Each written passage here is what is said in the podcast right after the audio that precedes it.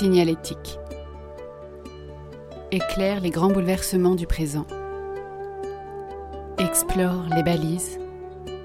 Dessine l'avenir. Signalétique, votre podcast. En cette rentrée 2023, la question de l'éducation revient à la une des médias, mais les sujets les plus préoccupants sont relativement peu abordés. Selon plusieurs études internationales, le niveau en France baisse dans plusieurs domaines. L'illettrisme touche 7% de la population adulte âgée de 18 à 65 ans, soit 2,5 millions de Français, dont la moitié en zone rurale. À l'école, près d'un million d'élèves seraient touchés par le harcèlement. Selon le CNEXCO, seulement 20% des jeunes connaissent leur rôle en tant que citoyens. Par ailleurs, le corps professoral s'inquiète régulièrement du manque de moyens pour travailler. Dans un contexte de compétition internationale, de progrès technologiques ultra rapides et de souveraineté européenne menacée, notamment en lien avec l'évolution du numérique, quels sont les écueils et les défis du système éducatif français?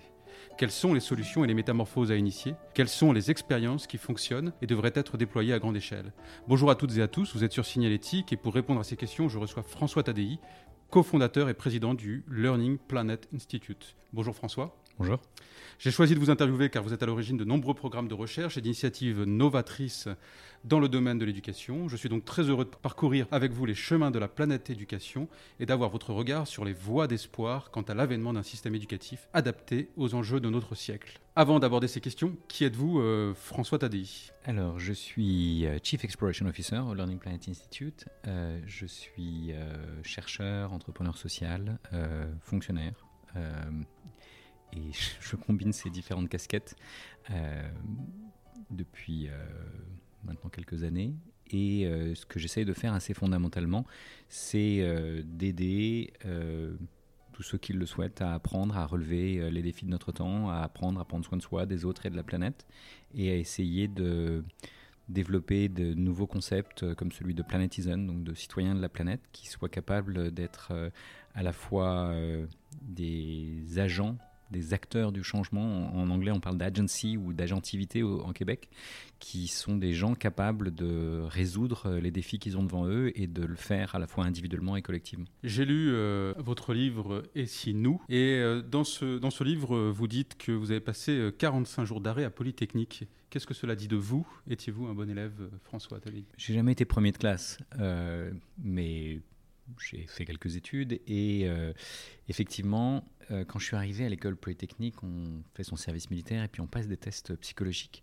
Et en fait, on ne vous donne pas les résultats. Mais on nous les donnait un an après euh, si on les demandait. Et donc, je suis allé les demander parce que j'avais envie de savoir. Euh, le côté connais-toi toi-même me paraissait essentiel. et donc, j'ai découvert que j'étais, par rapport à cette communauté, assez moyen dans tout un tas de dimensions. Et il y a une dimension où je sortais de l'ordinaire, c'était dans ma capacité à obéir aux ordres. Et ça explique peut-être pourquoi j'ai passé un certain nombre de jours d'arrêt. Euh, c'est qu'en fait, mes parents m'avaient jamais donné beaucoup d'ordres et euh, ils m'avaient toujours raisonné. Donc j'étais un enfant raisonnable. Et quand on me donnait des ordres que je voyais, dont je voyais pas forcément la raison, j'avais un peu de mal à, m'y plier instantanément. Avant d'aborder euh, les écueils du, système éducatif et de parler des, solutions, j'aimerais avoir votre réaction aux sujets d'actualité qui sont mis en avant dans cette rentrée scolaire. Volontiers. Il y a effectivement un, un certain nombre de de sujets. Et je pense qu'effectivement, vous le disiez tout à l'heure, c'est pas forcément les sujets les plus intéressants qui sont euh, les plus mis en avant. Euh, c'est des, souvent des débats très politiciens euh, où on flatte un certain nombre d'instincts pour faire le buzz, alors que je pense que par exemple l'arrivée de l'intelligence artificielle quand même une grande nouvelle euh, de l'année qui vient de s'écouler et on n'en a pas quasiment pas parlé pendant cette rentrée. Euh, le changement climatique, euh, le secrétaire général de l'ONU nous dit qu'il est particulièrement dramatique et qu'il parle même d'effondrement climatique. Et on en parle à peine euh, dans le système scolaire. Euh, on ne forme pas suffisamment les jeunes qui, euh, par ailleurs, sont éco-anxieux et en demande d'être formés. Et donc, les aider à passer de cette anxiété à cette agentivité, de ce côté être victime d'un système et du monde des adultes à être des acteurs de leur propre avenir, je pense que c'est ça les vrais débats qu'on devrait avoir. Donc, si vous citiez trois écueils principaux du système éducatif, vous diriez quoi? Ben, Je dirais que, en fait, le système éducatif évolue moins vite que la société et moins vite que les technologies. Et moi, j'étais biologiste de l'évolution euh, et un des principes euh, assez clés de l'évolution, c'est que si vous évoluez moins vite que votre environnement, vous risquez de devenir obsolète avant de vous en être rendu compte. Et, on voit bien qu'il y a plein de gens qui essayent de le faire évoluer, y compris beaucoup d'enseignants, beaucoup d'élèves, mais, mais les lourdeurs du système sont très contre-productives. Donc cette incapacité à évoluer et à prendre en compte les préoccupations principales euh, des nouvelles générations, je pense que c'est un vrai défi.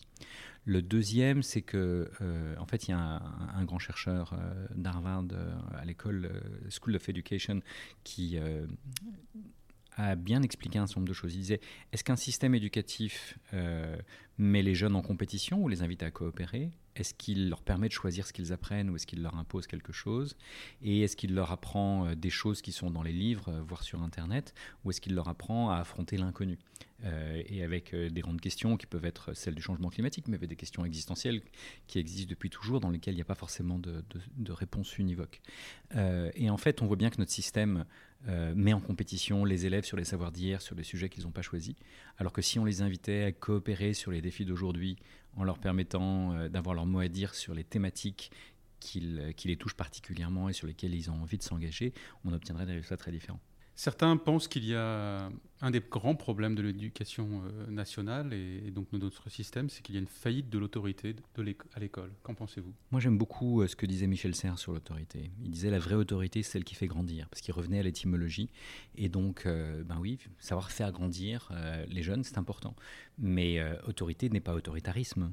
autorité, c'est c'est justement faire des enfants, des jeunes raisonnables, capables de raison et de, et de progresser et de faire progresser euh, les collectifs auxquels ils appartiennent et donc les inviter à, relever des défis à, hauteur de, de leur capacité. C'est des choses qui se passent dans un certain nombre de pays, y compris dans un certain nombre d'écoles en France, et c'est des choses qui donnent des résultats très intéressants, mais c'est pas ce qui est au cœur de notre système éducatif. Donc euh, je ne pense pas que le système euh, soit organisé pour justement développer cette capacité à être des citoyens. D'ailleurs, euh, euh, je recommande à, vos auditeurs euh, un très beau livre de Lélia Benoît qui sort ces jours-ci sur la notion d'infantisme. Donc, qui est un petit peu comme le racisme ou le sexisme, une discrimination, en l'occurrence à l'égard des enfants, dans ce cas présent. Et cette discrimination, on la voit à énormément d'endroits du système, et en particulier avec le fait qu'on infantilise les enfants et qu'on ne les aide pas à grandir, on ne les aide pas à faire preuve euh, d'innovation euh, et de, créativité et d'initiative. Dans notre société, chacun consacre en moyenne moins de temps au travail. Euh, cela étant, euh, les deux parents travaillent en général, ont parfois deux métiers parce que c'est pas toujours facile de subvenir à ses besoins. Il y a aussi un, accroissement des familles monoparentales. De ce fait, le temps consacré aux enfants par les parents a diminué. Est-ce que ce n'est pas aussi une partie du problème et ne pensez-vous pas qu'on le demande parfois trop à l'école? J'aime beaucoup ce proverbe africain qui dit il faut un village pour élever un enfant. Et donc euh, il faut toute une communauté. Euh, cette communauté, elle inclut évidemment les enseignants et les parents, mais aussi par exemple le secteur associatif et tout un tas de, gens qui, euh, par exemple, sont des professionnels de santé euh, et qui peuvent euh, aider les enfants à dépasser leurs difficultés. Mais on voit bien, par exemple, que notre système éducatif n'a pas suffisamment de médecins scolaires, d'infirmières scolaires, de, de, capacité à diagnostiquer les difficultés d'apprentissage que peuvent avoir les enfants et de capacité à proposer des solutions adaptées à, chacun de ces enfants. Nous, on a des projets comme le projet LISA qui est en train de se déployer sur la région Île-de-France, qui montre que si on est capable d'accompagner les enseignants et les parents sur la prise en compte des spécificités de chaque enfant, alors on peut euh, plus facilement faire réussir euh, chacun. Dans votre livre, vous évoquez euh, l'effet nocebo qui peut être négatif pour l'école. Pouvez-vous nous dire de quoi il s'agit? Bah, L'effet placebo, c'est celui qui fait qu'un médicament euh, quand on fait un test dans les études de, pharmacologie, euh, on, compare l'effet d'un médicament et d'un non-médicament. Et on s'aperçoit que le simple fait de donner un non-médicament permet d'aller mieux. Euh, mais il y a aussi des fois certains effets nocifs qu'on appelle nocebo, donc c'est sur le côté nocif, alors que placebo c'est sur le côté positif. par exemple, vous avez certains médicaments qui vont euh, le non-médicament va déjà vous donner euh, des, des, symptômes euh, comme il y a les effets secondaires sur les médicaments plus habituels. Donc parfois l'attitude que l'on a vis-à-vis de l'école, euh, si on est bloqué vis-à-vis de l'école, eh ben, on, peut, euh, on peut en être malade. Il y a beaucoup d'enfants qui sont en situation de phobie scolaire, il y a beaucoup d'enfants, et, c'est un nombre qui va croissant. Euh, au CNED, par exemple, c'est la catégorie qui croît le plus vite. des jeunes qui sont en, situation de décrochage scolaire, et, et c'est très souvent des jeunes qui, en l'occurrence, ont compris le système et ne l'ont pas aimé. Et ils n'ont pas aimé soit l'attitude des autres enfants, euh, ce qui est un vrai problème avec le harcèlement, euh, y compris le cyberharcèlement aujourd'hui, mais aussi ils n'ont pas aimé euh, la logique dans laquelle les adultes leur imposent une compétition effrénée et des choses qu'ils ne sont pas toujours adaptés à leur personnalité et à leurs besoins. On alerte souvent sur euh, la montée de l'ignorance dans notre société. À ce sujet, vous écrivez dans votre livre L'ignorance individuelle me contrarie, mais d'une certaine manière ne m'inquiète pas outre mesure, car je crois qu'elle peut être facilement combattue. Comment? Bah, Je pense qu'on peut apprendre à tout âge et on peut euh, essayer de si on ignore quelque chose mais qu'on a conscience de son ignorance et qu'on a envie d'apprendre, euh, aujourd'hui on a des dizaines de manières euh, d'apprendre. Et donc ça, c'est plutôt la, bonne nouvelle qui n'existait pas forcément euh, il y a encore quelques décennies. Euh. et donc ça, je pense que c'est cet aspect-là. Ce qui est vrai aussi, c'est qu'il y a aussi des formes de bêtises collectives qui m'inquiètent au moins autant parce que aujourd'hui, il y a des fake news et puis il y a tout un tas de gens qui euh, rentrent dans des bulles informationnelles dans lesquelles euh, ils partagent avec d'autres euh, des, émotions très négatives et ils rentrent dans des spirales où ils s'enferment dans des formes d'ignorance collective sur, par exemple, le bien fondé de progrès scientifiques, sur le climat ou sur les vaccins. Et, et, là, ça nous pose de vrais problèmes de société parce que c'est pas simplement un individu qu'il faut aider, c'est toute une communauté qui éventuellement euh, se braque et, qui empêche euh, la société de progresser. On entend beaucoup de citoyens qui souhaiteraient que l'éducation évolue, et notamment avec l'acquisition de savoirs beaucoup plus tôt, comme la philosophie, la psychologie, la connaissance de soi, de ses émotions, le devoir civique. Mais est-ce que c'est compatible dans un pays où la connaissance des enseignements fondamentaux a tendance à chuter, lire, écrire, compter? Bah, Ce qu'il faut savoir, c'est que euh, ce que vous dites est vrai, mais il y a encore les résultats de l'OCDE qui viennent de le remontrer encore euh, ces jours-ci. Les Français passent plus, les petits Français passent plus de temps sur ces savoirs fondamentaux que les autres. Euh, et donc en fait, c'est pas en rajoutant toujours plus de doses de quelque chose qui n'est pas rentré qu'on le fait rentrer. Euh, c'est en se rendant compte que pour euh, bien apprendre, ben, il faut être bien dans ses baskets et donc comprendre ses émotions, capable de, de, comprendre celles des autres et avoir envie d'aller à l'école et avoir plaisir à apprendre, c'est quelque chose d'extrêmement important et qui s'apprend très tôt. donc ça c'est une première dimension. Et effectivement, le côté philosophie dont vous parliez par exemple, il y a tout un tas de dispositifs de, de philo pour enfants qui marchent très bien et qui invitent les enfants à se questionner très jeunes et euh, je peux vous dire que, ça marche euh, très bien. Je ne sais pas si je vous donner un exemple personnel, mais euh, par exemple, il y a les goûters philo, qui sont des petits livres que moi je lisais avec mes, enfants quand ils avaient, je sais plus, entre 6 et 8 ans, je pense. Eh bien, il se trouve que mon fils en terminale n'avait pas spécialement de bonnes notes en philo, et qu'il a relu ses goûters philo, et qu'il a eu une très bonne note au bac, en l'occurrence 19, alors qu'il avait une des mauvaises notes toute l'année. Donc je pense que la, pédagogie du questionnement, a fortiori à l'heure d'Internet, à l'heure des fake news et aujourd'hui à l'heure de l'intelligence artificielle, me paraît toujours plus importante. Et ce, ce sur quoi il faut s'interroger, c'est en fait qu'est-ce qu'on doit apprendre à l'heure où les machines apprennent. Et je pense que l'éthique, je pense que euh, la connaissance de soi, la connaissance des autres, euh, l'empathie, la compassion, c'est des choses que les machines n'ont pas. Et donc euh, développer des capacités que les machines n'ont pas me paraît toujours plus important. Et en plus, les pays comme les pays scandinaves qui les mettent au cœur des apprentissages fondamentaux, ont de meilleurs résultats sur ce que nous on appelle des apprentissages fondamentaux qui sont lire, écrire et compter. Alors dans les phénomènes qui impactent la, scolarité, vous évoquez la sloastalgie. Pouvez-vous définir ce terme et ses effets sur l'éducation? La nostalgie, tout le monde voit à peu près ce que c'est. Euh, la solastalgie, c'est un concept assez proche, sauf que c'est pas que vous êtes nostalgique du pays que vous avez quitté, c'est que vous êtes euh, nostalgique de l'environnement que vous avez connu plus jeune. Par exemple, euh, il y avait un glacier près de chez vous, il a fondu. Ou il y avait une plage euh, immaculée, maintenant elle est couverte de déchets. Ou il y avait une forêt, elle a brûlé. ou il y avait un, marais et il a été transformé en, parking pour un supermarché. Donc ce genre de, de situation peut développer cette solastalgie. Et Glenn Albrecht, qui est donc le philosophe qui a proposé ce terme, a parler plus généralement de, des émotions de la Terre, de Earth Emotions, et les émotions positives ou négatives que l'on a en contact avec la nature. Et de même que l'on peut apprendre à connaître ses propres émotions vis-à-vis de soi, vis-à-vis des autres, on peut aussi apprendre à, décoder les émotions qu'on a euh, devant la beauté de la nature ou devant le fait qu'elle a été saccagée ou abîmée par euh, tel ou tel euh, phénomène humain. Il y a d'autres difficultés, il y a la violence, on en a parlé tout à l'heure, le stress, l'obésité. Comment on peut faire face à, la montée de ces fléaux? Alors, je pense qu'en fait, moi j'ai été assez marqué par une étude publiée par l'UNICEF et l'OMS dans le journal Le Lancet, qui est le journal de référence dans le monde de la santé, en particulier de la santé publique, et ce qu'il nous explique, c'est que alors que l'espérance de vie a cru d'à peu près un trimestre par an depuis 200 ans, en tout cas euh, sur les 19e et 20e siècles, non seulement on a atteint un plateau et on a commencé une descente à cause euh, du Covid, mais aussi à cause des opiacés, à cause de l'obésité. Euh, et en fait, ce phénomène va aller en s'accélérant. Parce que toujours plus d'obésité, parce que toujours plus de pollution, de l'air, de l'eau, compris pollution au plomb. Il y a encore des articles euh, ces jours-ci qui sortent sur le fait qu'il y a 5 millions de gens qui meurent de, ce genre de choses euh, à travers la planète. Et aussi les, les, les addictions du XXe siècle et les addictions du XXIe siècle. Et donc les addictions du 21e siècle, le 20e siècle, c'est euh, alcool et tabac essentiellement, mais éventuellement cocaïne ou héroïne. Mais celle du 21e siècle, c'est des nouvelles molécules de synthèse. C'est plein d'addictions digitales. et en fait, il se passe qu'aujourd'hui, toujours plus d'industriels euh, produisent des se sont rendus compte que la meilleure manière d'avoir des clients à vie, c'est d'avoir des clients addicts à leurs produits.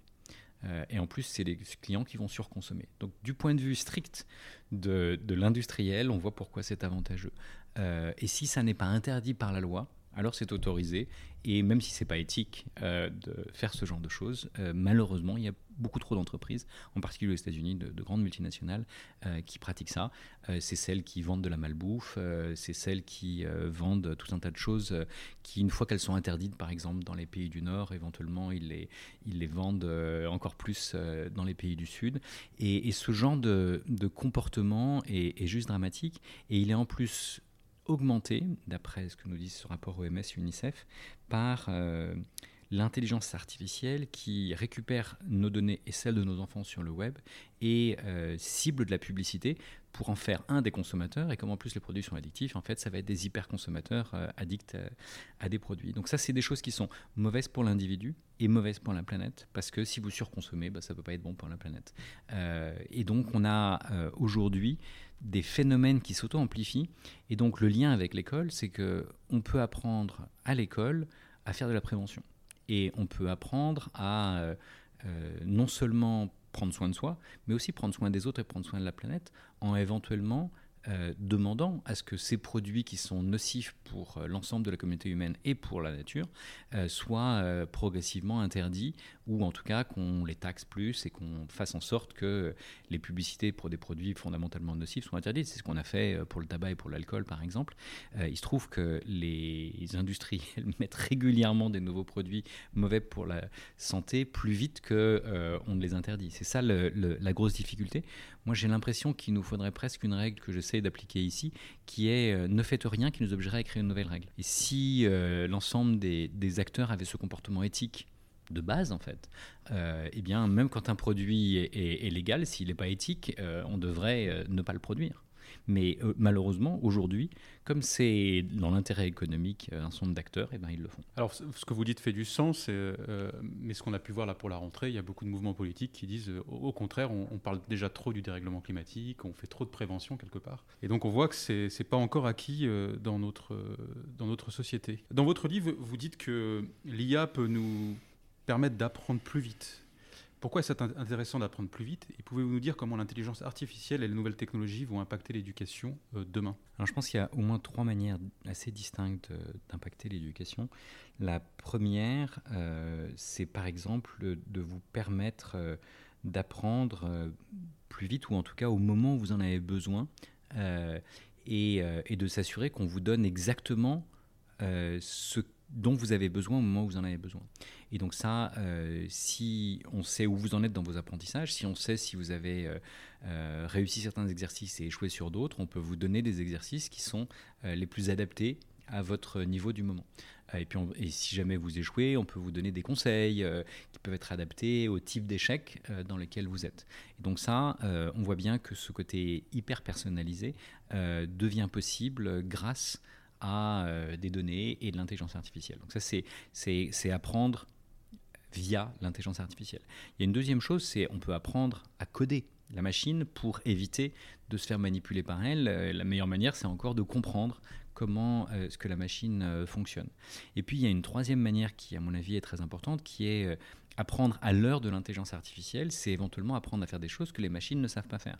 C'est éventuellement apprendre à éteindre son téléphone, c'est éventuellement apprendre à, avoir, à faire preuve de compassion, à faire preuve de coopération, à faire tout un tas de choses qui ne sont pas forcément au cœur du système éducatif d'aujourd'hui, mais qui sont au cœur de ce qu'est un être humain, a fortiori si on le compare à un robot ou à une machine. J'imagine donc que quand euh, des ingénieurs de méta disent qu'ils ne savent plus vraiment ce qu'il y a dans l'algorithme euh, de Facebook, par exemple, j'imagine que ça vous préoccupe euh, dans, cette évolution. Oui, tout à fait. On est aujourd'hui face à des boîtes noires. qui sont non maîtrisées, y compris par ceux qui les ont programmées, et qui euh, devrait être euh, ouverte et accessible, en particulier sur les questions d'éthique. Je pense que les progrès de l'intelligence artificielle peuvent amener des progrès pour les êtres humains, mais il y a potentiellement tout un tas d'effets négatifs qu'il faut être capable d'éviter. Et assez fondamentalement, c'est assez simple à, comprendre, les humains ont des ratios entre l'intelligence des individus et l'éthique des individus très variables. Et on a vu des gens très intelligents et très peu éthiques euh, amener à des choses euh, plutôt horribles. Euh, si on a des machines qui sont plutôt plus intelligentes que nous, au moins dans certaines dimensions, et moins éthiques que nous sur les sujets essentiels pour nous, on voit bien que ce n'est pas forcément ce qu'on souhaite. Donc l'une des questions les plus fondamentales pour moi, a fortiori depuis l'année dernière et les progrès ultra rapides de ces machines, c'est comment est-ce qu'on met de l'éthique dans la machine?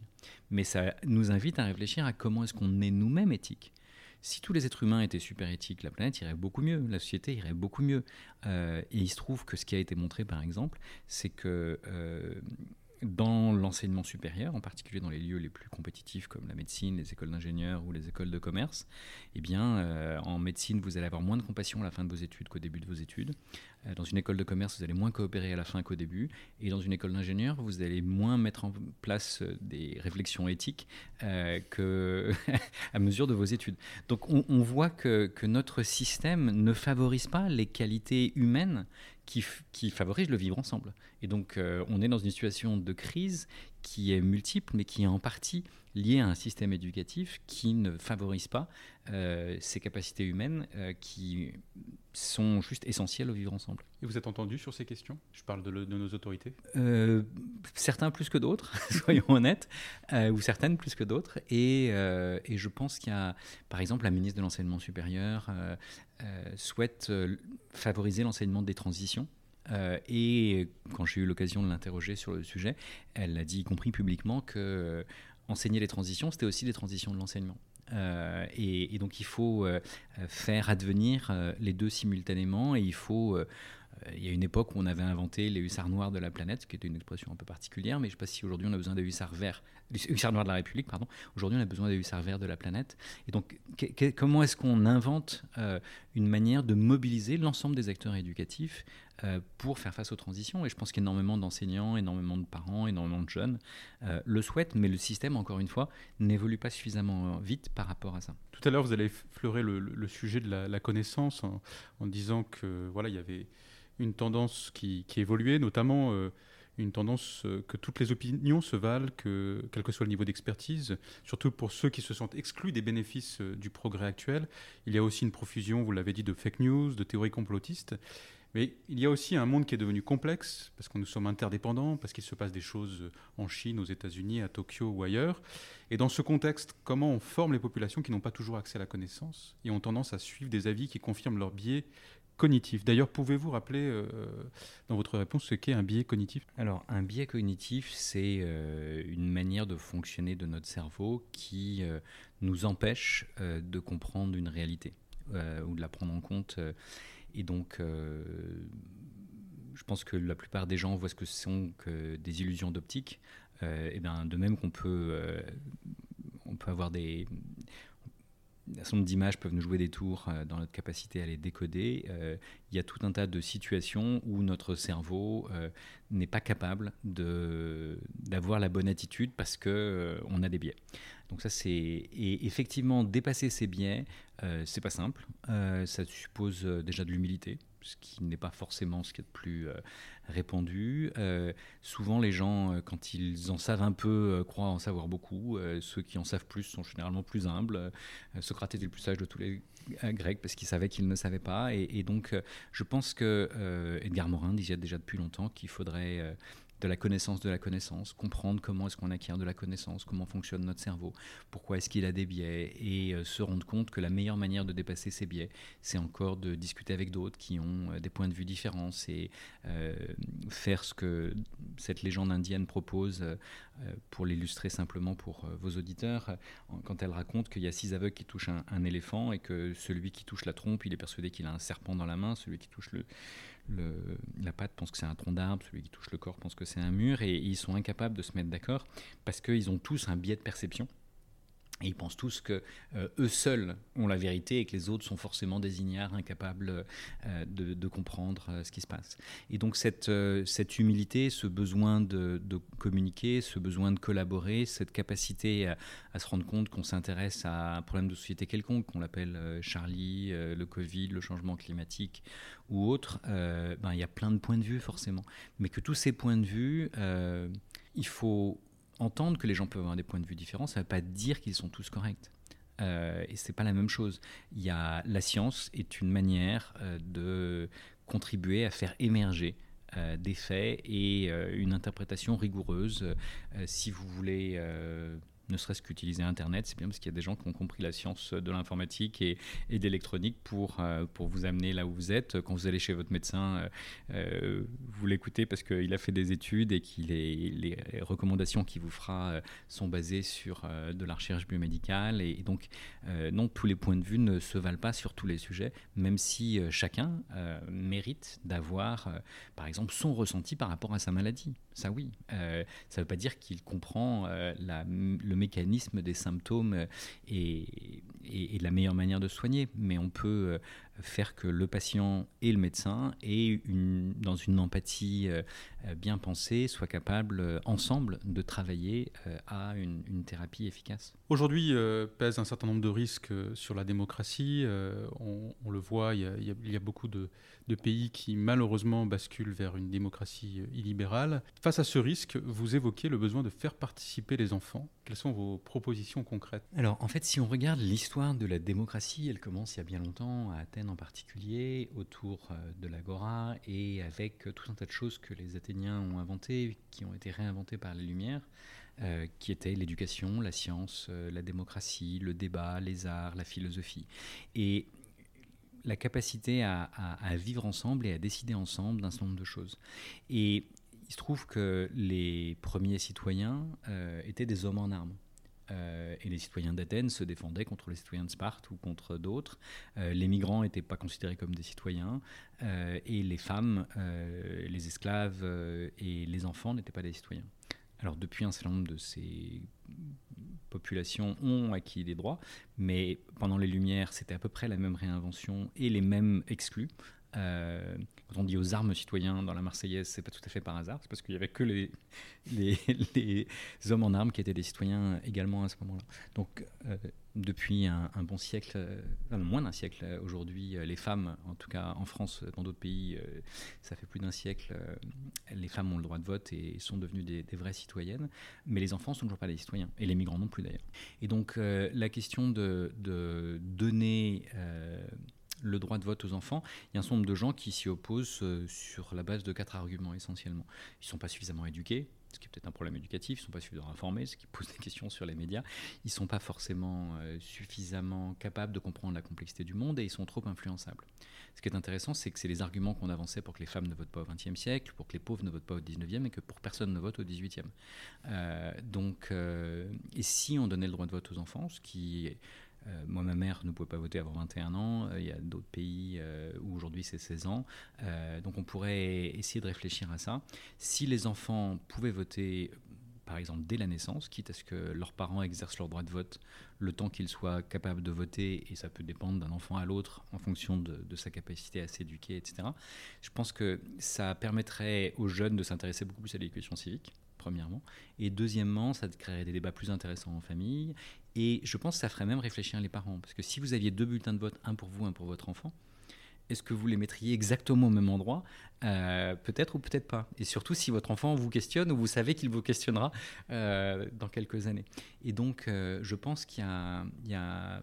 Et en plus, ça changerait évidemment la démographie électorale. Puisqu'on sait qu'aujourd'hui, dans les démocraties comme la nôtre ou aux États-Unis, c'est les gens qui ont plus de 60 ans qui font souvent basculer les élections. Donc, j'ai rien contre les gens qui ont plus de 60 ans, mais, on voit que ce n'est pas forcément euh, les seuls avis qui doivent être pris en compte euh, dans la société. Et, euh, et c'est très intéressant parce que quand on, on, donne plus la parole aux enfants, quand on lutte contre cet infantisme, cette discrimination à leur égard, on s'aperçoit qu'on a des politiques qui améliorent le système éducatif, qui améliorent le système de santé, qui améliorent la protection de l'environnement et qui fondamentalement sont bonnes pour pour tout le monde et en particulier pour le long terme, ce qui se comprend bien parce que les, les enfants ont des intérêts de long terme qui euh, sont plus évidents encore que ceux des générations précédentes. Alors quand euh, vous parlez justement de, de l'école, vous misez beaucoup sur euh, cette intelligence des enfants, vous dites qu'il faut repenser le système de formation en profondeur. Et pour illustrer ça, vous citez des exemples, notamment l'expérience Saventurier. On pourrait aussi citer, aussi citer la Lab School. Est-ce que vous pouvez nous en dire un peu plus sur ces initiatives et, pourquoi elles ne voient pas plus le jour euh, dans l'école publique? En fait, c'est fondamentalement des, dispositifs qui font le pari de l'autonomie de l'enfant. Euh, l'autonomie de questionnement, l'autonomie de capacité à porter des projets. Euh, c'est ce que les Québécois appellent l'agentivité, donc cette capacité à être acteur et auteur euh, de son avenir et, de sa communauté. Euh, en fait, historiquement, le système éducatif formait des gens qui devaient aller travailler à l'usine, descendre à la mine et marcher au pas.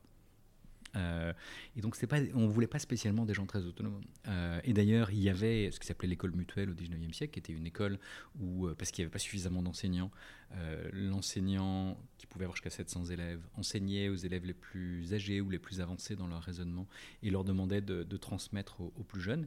Ça marchait très bien, euh, ils apprenaient plus vite. Mais euh, ça a été fermé parce que un certain nombre de ces jeunes avaient contribué aux mouvements sociaux du 19e siècle et un certain nombre d'acteurs en position de pouvoir euh, n'ont pas souhaité que ces mouvements sociaux puissent se développer. Euh, donc, dans un monde où euh, on a toujours plus de robots, est-ce qu'on veut que nos enfants soient des petits robots de deuxième catégorie, puisqu'ils ne travailleront pas 24 heures sur 24 et ils n'auront pas l'intelligence artificielle à leur côté Ou est-ce qu'on veut faire d'eux des acteurs et des auteurs du monde de demain capables d'émancipation, d'implication et de, créativité Et on voit bien que ce n'est pas le même système éducatif qu'il nous faut dans un cas et dans l'autre. Et je pense que le système est en train de changer parce que d'abord dans les familles, les, on écoute beaucoup plus les enfants qu'hier. Le pater familias, euh, qui était euh, le citoyen romain, qui avait le droit de vendre ses enfants en esclavage s'ils n'obéissaient pas. Donc il y avait quand même, on a, on a fait quelques progrès. Mais euh, donc on a progressé dans les familles, même s'il y a toujours de la violence intrafamiliale, y compris des abus sexuels euh, et de l'inceste, qui sont juste dramatiques. Mais, mais en moyenne, on progresse. Et, et le, le, les progrès technologiques font qu'il est toujours plus évident qu'on a besoin de développer d'autres qualités. Et donc je pense qu'un certain nombre de pays ont déjà basculé vers euh, des systèmes qui font le pari euh, de l'intelligence de l'enfant et pas de euh, on va lui apprendre à marcher en rang et, à se taire et à s'asseoir toute la journée. Donc ce, ce système et ce qui est intéressant, c'est que les premiers de la classe dans les classements internationaux euh, que sont euh, PISA et autres, euh, on voit que des pays aussi différents que la Finlande, Singapour, le Canada, pour prendre un pays leader dans, chaque continent, sont des pays qui, alors qu'ils ont une culture très différente et une histoire très différente, sont allés vers euh, le développement de la créativité, de la coopération et de tout un tas de, de capacités chez les jeunes, et euh, quitte à euh, faire disparaître les notes dans les petites classes, quitte à, permettre de repenser le système précédent, parce qu'au départ, ils avaient des systèmes très proches du nôtre. Donc les pays qui le souhaitent sont capables de changer. Et ce qui compte, c'est en fait d'avoir un débat de société sur quelle école on veut pour nos enfants et quelle école eux souhaitent avoir quelles universités ils souhaitent avoir. on est en train d'essayer de, repenser l'université, par exemple. Si on redéfinit l'université en la définissant avec les jeunes eux-mêmes, qu'est-ce que ça donne comme université? Comment est-ce qu'ils euh, vont pouvoir apprendre à prendre soin d'eux, des autres et de la planète, plutôt que d'être en compétition avec les savoirs d'hier dans, votre livre Apprendre au XXIe siècle, euh, il y avait comment dire, une histoire que j'avais trouvé passionnante que vous avez racontée donc, au sein des Saventuriers que des jeunes élèves de, 7-8 ans, je crois, étaient capables de poser des questions qui faisaient partie des, thèmes des plus grandes thèses internationales. Euh, est-ce que je pouvais alors, évoquer ce, cet exemple ouais, les, les, aventuriers, c'est une aventure assez extraordinaire. Ça commence euh, euh, en Angleterre. Boloto, qui est devenu un ami par la suite, est un chercheur en sciences cognitives et son fils est dans une classe au milieu de la campagne anglaise et euh, il a proposé à, l'enseignant d'intervenir un petit peu dans cette classe et euh, ils l'ont fait tout au long de l'année et les enfants ont fini par réussir à publier un article scientifique dans une revue internationale que je connais par ailleurs et qui est d'une grande qualité et donc les enfants sont arrivés aux frontières du savoir et en fait le volume de connaissances est juste énorme, mais en nombre de pourquoi, la profondeur du savoir est assez faible. Euh, et donc, euh, si on laisse les enfants nous questionner, et c'est pour ça d'ailleurs qu'un certain nombre d'adultes euh, disent passe ton bac d'abord, c'est pas au programme, ou tu demanderas à ton père, ou, autre, ou tu apprendras ça plus tard, parce qu'en en fait, on n'aime pas dire qu'on ne sait pas. et donc cette humilité socratique. Et les enfants nous titillent un peu autour de ça. Le pourquoi, pourquoi, pourquoi. Et, et, donc cette capacité à se questionner qui pique vers 4 ans, qui décroît par la suite, Alison Gopnik, qui est une grande chercheuse en sciences cognitives à Berkeley, a montré que les enfants naissent chercheurs, euh, qu'ils ont un pic de créativité vers 5 ans et un autre à l'adolescence, et que si on sait accompagner ce questionnement enfantin pour en faire un questionnement scientifique en leur offrant des bonnes méthodes, des bons outils euh, et en leur donnant euh, accès aux connaissances dont ils ont besoin au moment où ils en ont besoin, alors on peut les emmener extraordinairement loin, euh, y compris jusqu'aux frontières de la connaissance et, et, leur permettre de faire progresser ces frontières. Vous dites souvent il faudrait faire émerger une planète apprenante. Qu'est-ce qu'il y a derrière ce concept? Alors en fait, je pense qu'il y a d'abord des communautés apprenantes et déjà des individus apprenants. Donc un, on apprend tous. Euh, tous les êtres vivants apprennent à, relever des défis. Euh, mais une fois qu'on a appris à relever un défi, est-ce qu'on est réflexif sur comment est-ce qu'on a appris? Euh, Si oui, on va peut-être pouvoir utiliser les méthodes qu'on a développées là pour résoudre un autre défi. Et donc un, bon apprenant, il a appris à apprendre et il est capable d'utiliser des méthodes pertinentes pour toujours mieux progresser. Donc ça c'est vrai d'un individu. C'est aussi vrai d'un collectif. Si vous êtes dans un collectif, est-ce que vous êtes en compétition et vous vous dites rien? Du genre, ne euh, faut pas copier, il faut pas se parler, euh, ou est-ce que vous êtes invité à partager ce que vous avez compris pour euh, essayer d'aller plus vite Et en particulier, faire ensemble des choses que vous ne sauriez pas faire seul. Et donc, quand vous êtes confronté à l'épidémie Covid ou changement climatique, on voit bien que, ou, un nouveau logiciel, vous avez besoin d'apprendre et il va falloir mutualiser les, les explorations pour aller plus vite. C'est ce que font les chercheurs. Euh, et c'est comme ça que la recherche progresse vite, c'est comme ça qu'Internet a progressé très vite, parce que les codeurs, quand ils ont un problème, ils cherchent à le résoudre, et quand ils ont la solution, ils la partagent avec les autres, et donc les autres codeurs vont pouvoir utiliser cette solution et résoudre des problèmes toujours plus complexes. Une euh, planète apprenante, c'est le même principe à l'échelle de la planète. Parce qu'en fait, euh, par exemple, quand le Covid est arrivé, une partie des médecins qui, ont regardé ce qui s'était passé en Italie et, et, qui avaient regardé ce qui s'était passé en Chine ont été mieux préparés que ceux qui euh, espéraient que ça n'arrive pas. Euh, et donc euh, on voit bien que cette capacité à apprendre, à résoudre des défis, à mutualiser, à partager et à apprendre les uns des autres peut nous permettre de faire face beaucoup plus vite à des difficultés. et on a la chance d'avoir des choses comme Internet aujourd'hui qui peuvent nous permettre de mutualiser ces apprentissages. On pourrait très bien imaginer, par exemple, le changement climatique ou la crise Covid sans Internet. Et on voit bien qu'on n'aurait pas pu mutualiser euh, les informations. Euh, et, donc, on a cette capacité de réflexivité et euh, à la fois individuelle et collective et même planétaire aujourd'hui qui peut nous donner l'espoir de nous en sortir parce que si à chaque fois que l'un d'entre nous est chacun d'entre nous rencontre un défi, il documente la solution, il la partage, et ben on peut euh, relever des défis euh, toujours plus importants euh, et plus efficacement. Oui, d'ailleurs, on, vous sent au travers de, vos livres, mais là aussi aujourd'hui, assez confiant. Et, et pour ça, vous, vous citez d'ailleurs un exemple, un exemple qui, qui, vient de votre expérience passée. Vous dites, je, je, nous sens capables de réagir collectivement face aux défis parce qu'il est, je vous cite, dans la nature du vivant de coopérer. Et vous évoquez la notion de quorum sensing. Est-ce que vous pouvez développer ce point? Euh, oui, c'est une manière euh, dont les bactéries, qui sont donc les, êtres vivants les plus petits qu'on connaisse, qui font de, l'ordre d'un micron, euh, sont capables de se compter et de décider de coopérer quand elles sont confrontées à une difficulté qu'elles ne sauraient pas résoudre seules. et donc, on voit bien que ça existe à, à tous les niveaux de complexité, du microscopique au macroscopique et au planétaire aujourd'hui. Et il y a une très belle citation d'un poète, pour ceux qui sont un peu moins scientifiques, Oderlin, qui disait quand le péril croît, la capacité à, sauver aussi. Euh, et en fait, c'est assez logique. Quand euh, tout le monde se convainc qu'on a le même problème, eh ben, on mutualise les solutions et tous ensemble, on a beaucoup plus de chances de sortir que si on y allait un par un. Dans votre livre Et si nous, vous citez aussi Louis Pasteur qui disait La science est une et c'est l'homme seulement qui, en raison de la faiblesse de son intelligence, y établit des catégories.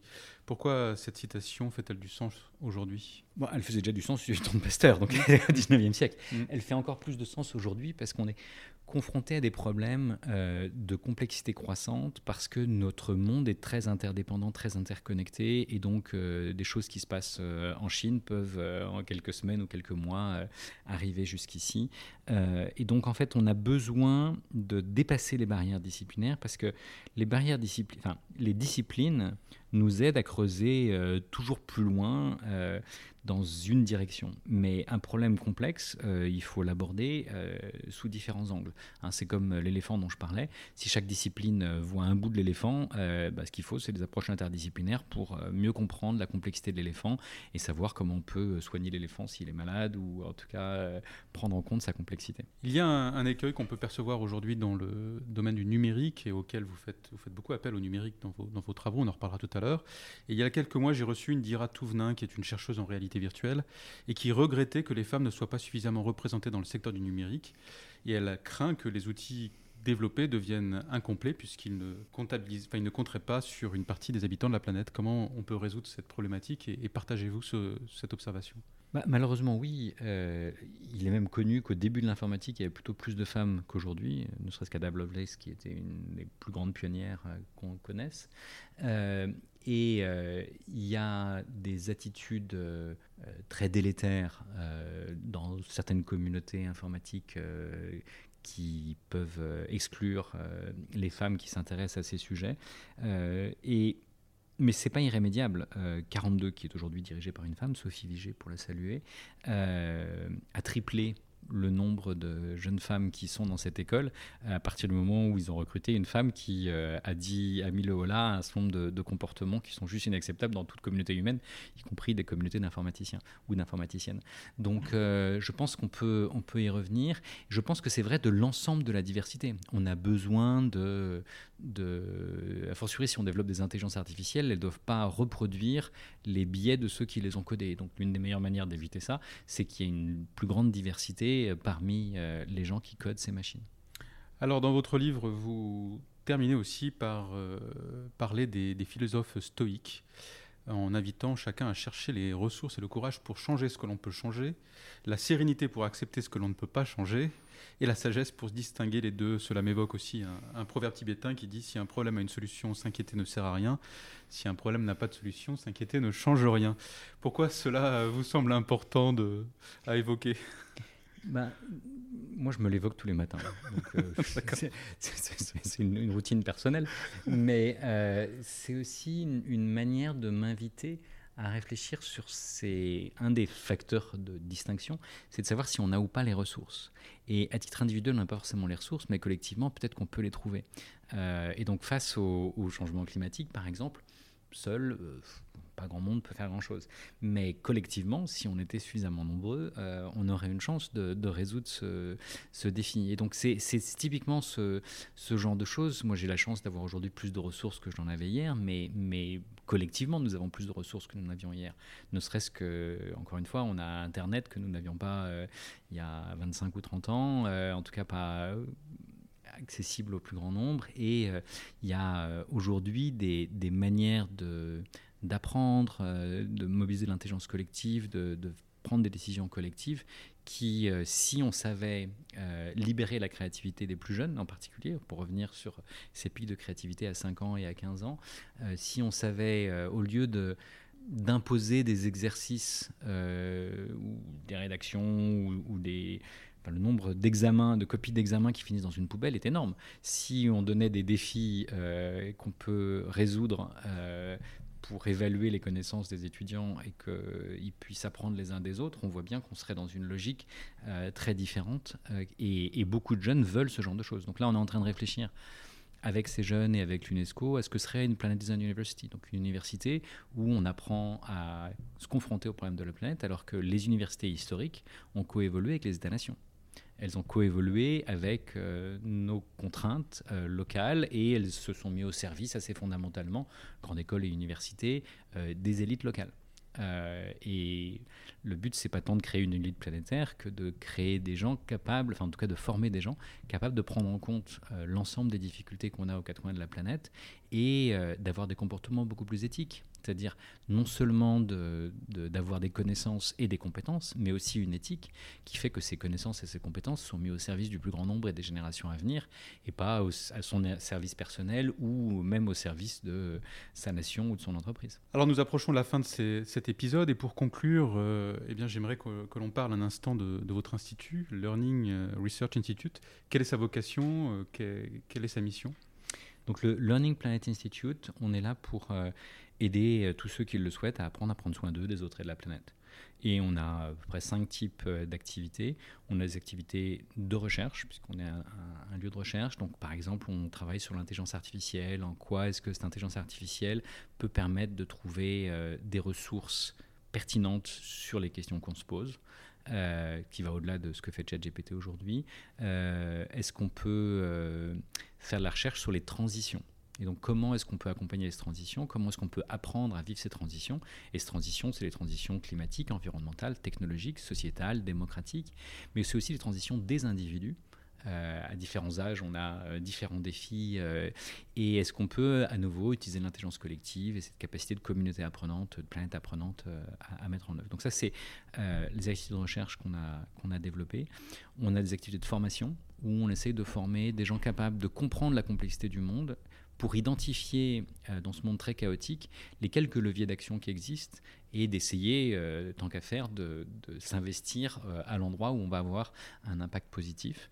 donc c'est ce que nous on appelle des game changers, capables de comprendre suffisamment les règles du jeu pour contribuer à ce que le jeu se termine bien, ce qui n'est pas complètement évident aujourd'hui. Euh, et, donc, on a, on, a, des programmes pour des étudiants en licence, en master, en doctorat. On a des programmes pour les plus jeunes. On a un programme qui s'appelle Bâtisseurs de possibles, euh, où il y a les aventuriers qui sont des programmes où on invite les jeunes à, créer, à, être acteurs euh, à leur niveau d'une capacité à relever des défis et à bâtir de nouveaux possibles.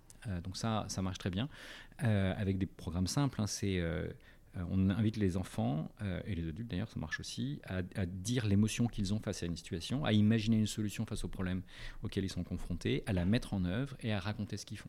Donc en anglais, c'est Feel, Imagine, Do and Share. Donc c'est typiquement le genre de choses qui est facile à expliquer, euh, assez simple à mettre en œuvre pour peu qu'on soit motivé et, qu'on essaye de déployer très largement en dehors de nos murs. Donc on a des programmes pour les enfants, pour les enseignants, on a des programmes de niveau licence, master et doctorat. On a les programmes de formation exécutive pour euh, ceux qui veulent contribuer à, changer leur organisation, qu'elle soit publique ou privée, qu'elle soit éducative ou autre. Et puis, on a euh, des outils numériques qu'on a développés et qui peuvent euh, se déployer très largement aujourd'hui sur des milliers de, gens en dehors de nos murs.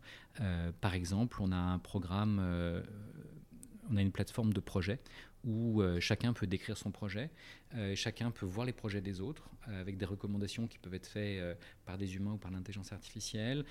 on peut voir quelles compétences on développe dans un projet, on peut voir comment ces compétences progressent au fur et à mesure, comment est-ce que des gens qui ont des compétences complémentaires peuvent travailler ensemble pour résoudre des projets qui ne seraient pas résoudre seuls. Et puis un, autre outil numérique qui est en, voie de, déploiement au moment où on se parle en ce mois de septembre. Euh, c'est un, projet qu'on appelle Ikigai, où on invite tous ceux qui le souhaitent à réfléchir à ce qui fait du sens pour eux. Et donc, euh, qu'est-ce qu'ils aiment? Euh, qu'est-ce qu'ils savent faire ou qu'ils pourraient apprendre à faire, de quoi le monde a besoin, et puis quelles sont les ressources qu'ils peuvent mobiliser autour d'eux.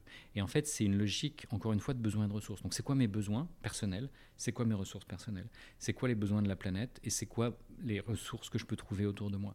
Et en fait, euh, si en plus je suis capable de transformer un de mes besoins en une ressource, parce que j'ai trouvé une solution face à ce besoin, je le transmets à d'autres, et donc collectivement, on a toujours plus de ressources pour euh, résoudre euh, nos problèmes. donc ces logiques-là, donc encore une fois, on a cette recherche, cette formation, ces outils numériques qui permettent de déployer. On a une alliance internationale où aujourd'hui, on a avec euh, l'UNESCO créé ce qu'on appelle l'Alliance Learning Planet et on a des centaines d'organisations partenaires à travers le monde.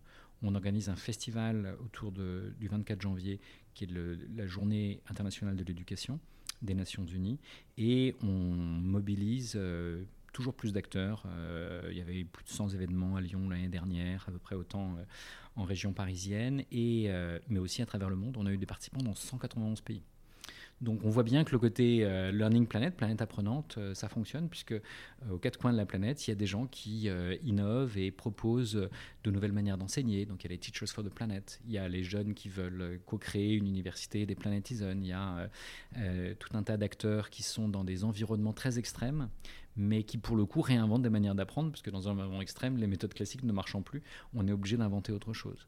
Et donc on, essaye de, mutualiser tous ces apprentissages, et donc travailler en réseau international, travailler avec des organisations qui veulent se transformer. Donc le, dernier pôle d'activité qu'on a, c'est euh, accompagner la transformation des organisations en formant les gens, en euh, les accompagnant dans, dans leur réflexion sur euh, comment elles peuvent devenir des organisations plus apprenantes, capables de résoudre leurs propres problèmes en utilisant des méthodes que l'on peut euh, euh, partager avec elles et donc de pouvoir euh, s'autonomiser progressivement pour être capable de les mettre en œuvre sans nous. Et donc c'est toujours cette logique d'émancipation, que ce soit celle des individus ou des organisations, pour que tout un chacun soit capable de, de relever ces défis toujours plus nombreux du XXIe siècle. Et est-ce que l'éducation nationale fait appel à vous pour accompagner des établissements justement? Parce qu'il y aurait du sens ce que j'ai compris de votre démarche, c'est d'être en permanence dans la recherche, la recherche de l'apprentissage, de comment apprendre, comment euh, transmettre. Est-ce qu'il y a là euh, justement des, choses à transmettre aux établissements publics? Bah, Nous, on essaie d'être à l'écoute de tous ceux qui le souhaitent. Euh, et donc, on a vocation à accompagner. Moi, j'ai on m'a demandé il y a quelques années, avec quelques collègues, euh, d'écrire un, rapport sur les sociétés apprenantes. Euh, on l'avait fait pour Najat Belkacem, puis pour Jean-Michel Blanquer. Euh, là, on, accompagne différentes académies d'Île-de-France sur certains sujets que j'ai évoqués. Et puis, on est en train, par exemple, de travailler avec Grigny, qui est une ville à la fois passionnante et, en même temps avec un grand nombre de difficultés aujourd'hui, puisque c'est la ville la plus pauvre de France, euh, métropolitaine, et c'est euh, la ville où il n'y a que 25% des jeunes qui arrivent au niveau du bac, là où on a passé les 80% à l'échelle nationale. Euh, et c'est en partie parce qu'ils n'ont pas de lycée et donc le maire de Grigny qui par ailleurs a gagné le prix du meilleur maire du monde euh, parce qu'il a eu un comportement admirable avec toute sa communauté pendant le Covid pour euh, s'assurer que tout le monde ait à manger euh, et que tout le monde puisse continuer à apprendre. et eh bien travailler avec lui et son équipe sur ils n'ont pas de lycée en l'occurrence. si on devait créer un lycée innovant, et plutôt de parler de Grigny comme l'endroit le plus en difficulté, ça donnait l'endroit le plus innovant qui, face à ces difficultés, euh, explore des manières d'essayer de, les dépasser, ben on pourrait essayer de, faire des choses différentes. Donc, ils ont déjà une cité éducative, ont déjà des choses formidables pour les plus jeunes, mais ils ont des difficultés au niveau du collège et du lycée. Donc, qu'est-ce qu'on peut faire pour les accompagner? Donc, nous, on est fondamentalement à l'écoute de ceux qui souhaitent qu'on fasse avec eux un bout de chemin pour, pour essayer d'innover et de voir ce qui peut fonctionner pour relever les défis de cette communauté ou d'une autre.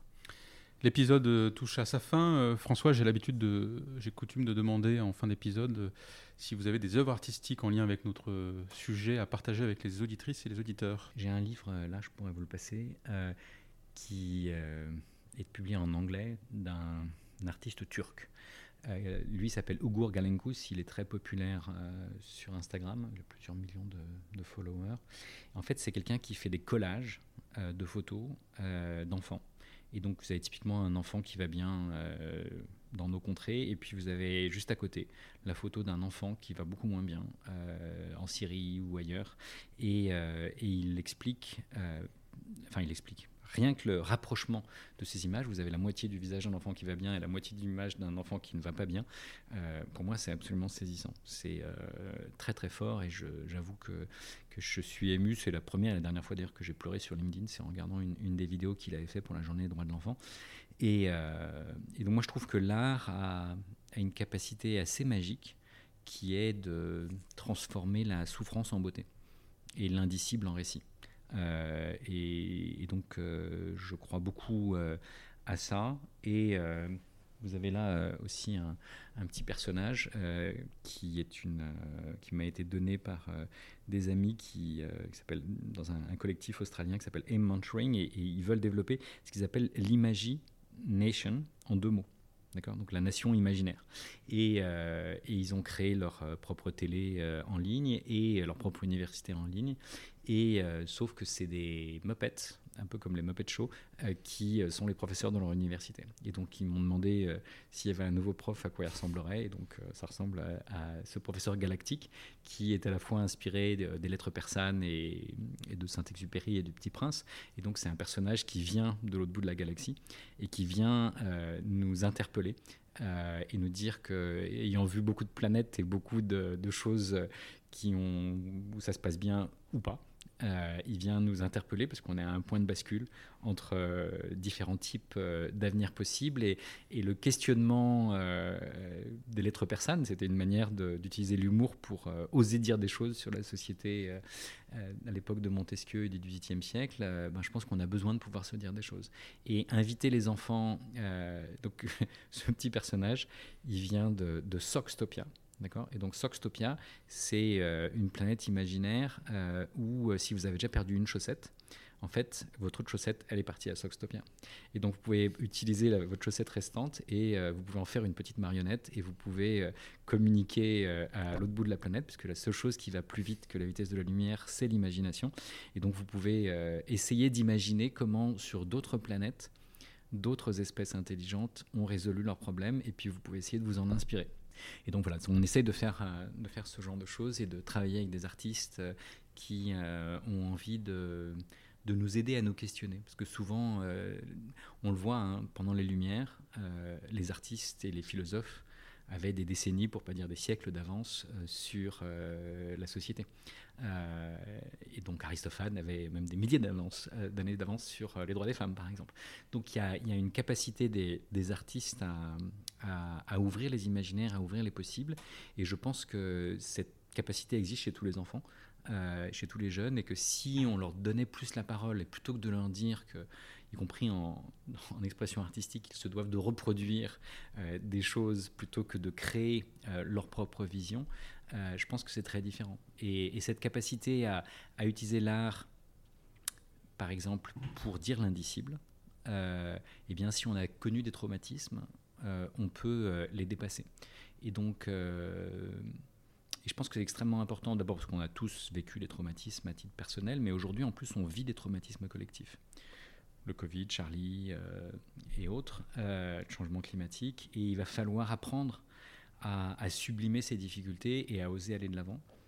Et je pense que c'est le propre des humains que de de continuer à avancer euh, malgré les difficultés. Il faut dire que non seulement on a tous vécu un premier traumatisme qui était la naissance, où on est passé d'un environnement où il faisait chaud, dans un environnement aquatique, et on était très bien dans le ventre de nos mères, euh, à, un environnement externe euh, où c'est pas pour rien que les enfants se mettent à crier, parce que c'est quand même pas si simple de passer de l'un à l'autre. mais quand on a appris à marcher, en moyenne, on est tombé 2000 fois. Et on a tous appris à se relever au moins autant. C'est comme ça qu'on on fonctionne aujourd'hui.